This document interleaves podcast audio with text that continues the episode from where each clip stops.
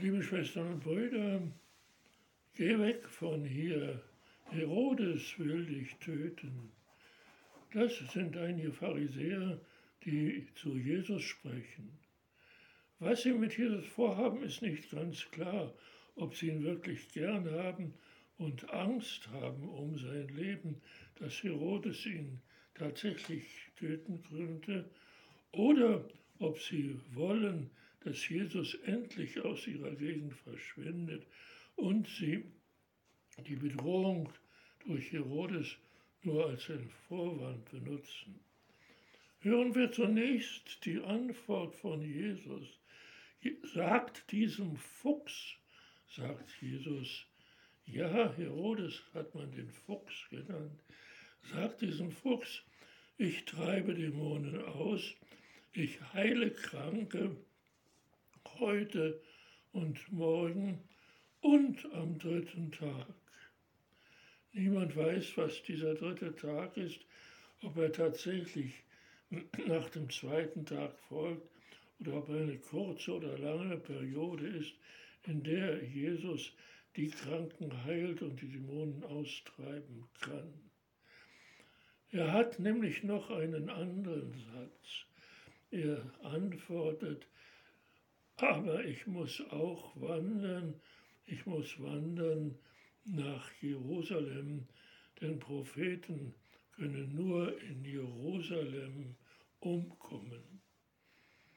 Und dann weint Jesus über Jerusalem.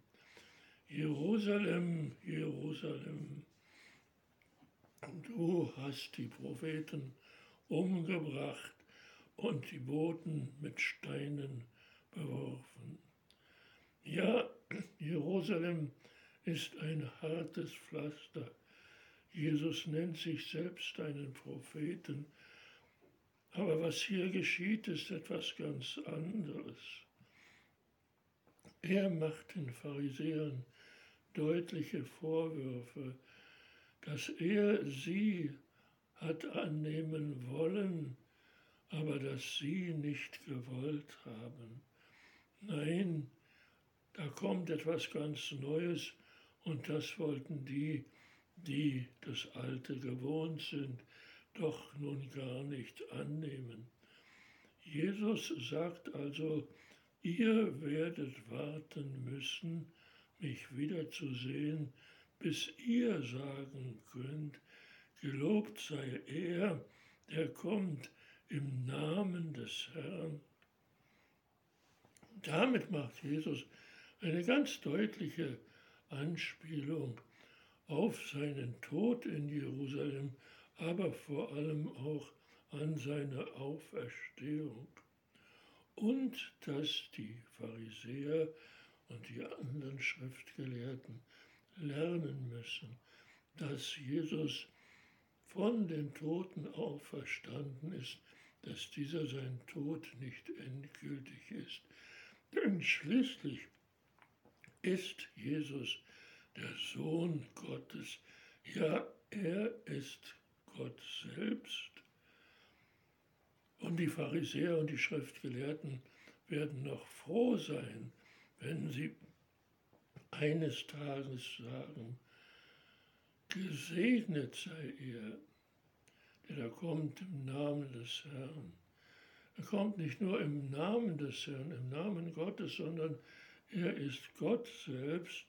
Und sie, die Pharisäer und Schriftgelehrten, segnen hier Gott, weil sie gern gesegnet werden möchten. Das ist alles, was wir heute hören. Und wenn wir noch parat haben, was wir vor zwei Tagen gehört haben, dann ist es zwar eine ganz andere Form von Gleichnissen, aber wie wir herausfinden können, doch etwas sehr Ähnliches. Da hatten wir erst das Gleichnis vom Senfkorn. Ein Mann hat ein Senfkorn in seinem Garten vergraben und aus diesem winzigen Senfkorn ist ein großer, starker Baum emporgewachsen, in dem die Vögel ihre Nester und ihre Jungen aufziehen konnten.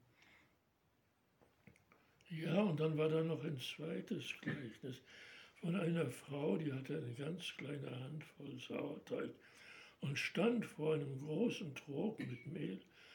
Und diese kleine Hand voll, Voll Sauerteig hat diesen ganzen Trog voll Mehl durchsäuert. Diese beiden Gleichnisse, wenn wir sie genau anschauen, haben doch eine Ähnlichkeit mit dem, was wir heute zwei Tage später am Donnerstag der 30. Woche im Jahreskreis hören. Was wir heute hören, das ist tatsächlich ein Gleichnis, ein Geschehen von Tod und Auferstehung Jesu. Jesus sagt selbst, er muss nach Jerusalem wandern, weil die Propheten nur in Jerusalem getötet werden können. Und dann sagt er zum Schluss noch, ihr werdet warten müssen, bis ihr, bis ihr sagen könnt, gesegnet sei er, der kommt im Namen des Herrn. Hier haben wir eine kurze Darstellung von Tod und Auferstehung Jesu und was wir vor zwei Tagen hatten, nämlich die beiden Gleichnisse von dem Senfkorn und von dem Sauerteig. So verschieden sie sein mögen, sie sagen doch dasselbe aus, nämlich Gott, der Mensch geworden ist in Jesus, der gestorben ist und auferstanden. Man spricht immer von Geheimnissen und Gleichnissen. Und sicher kann man von gar nicht was anderem sprechen als von eben Geheimnissen, weil das alles unseren Verstand übersteigt. Und es sind auch Gleichnisse, weil man nicht sagen kann, was das Reich Gottes ist, wer und wie der Sohn Gottes ist, Jesus. Aber wir wissen, Jesus ist der Sohn Gottes. Wenn wir die vier Evangelien anschauen, dann sehen wir eine Übereinstimmung. Es gibt in diesen vier Evangelien, so ausführlich sie sein mögen, kaum eine durchgehende Geschichte von irgendetwas, es sei denn die Weihnachtsgeschichte. Aber sonst gibt es immer nur Episoden, eine anders als die andere. Aber wenn wir genau hingucken, wenn wir uns Zeit nehmen, diese winzigen Episoden zu meditieren, so verschieden sie auch sein mögen, dann finden wir immer raus, es ist die Geschichte des Lebens und des Todes, des Todes und der Auferstehung Jesu Christi. Und damit möchte sie auch unsere eigene Geschichte sein. Wir leben, und das ist das Schönste, das Wertvollste, das Reichste an unserem Leben, als die Söhne, als die Kinder Gottes.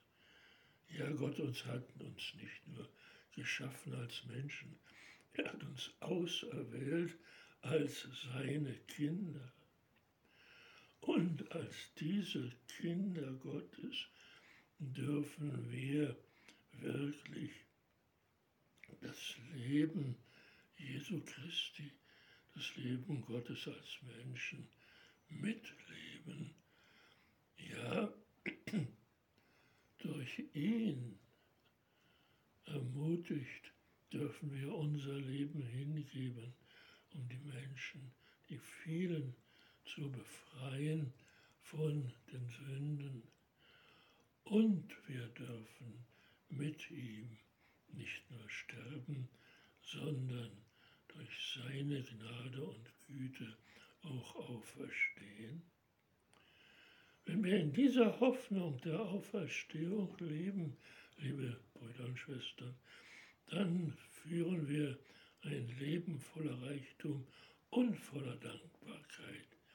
Ja, für das, was er uns mit diesen ganz kleinen Gleichnissen und Geheimnissen schenkt, ist etwas ganz Großes, für das wir unendlich dankbar sein dürfen. Danke, Herr. Amen.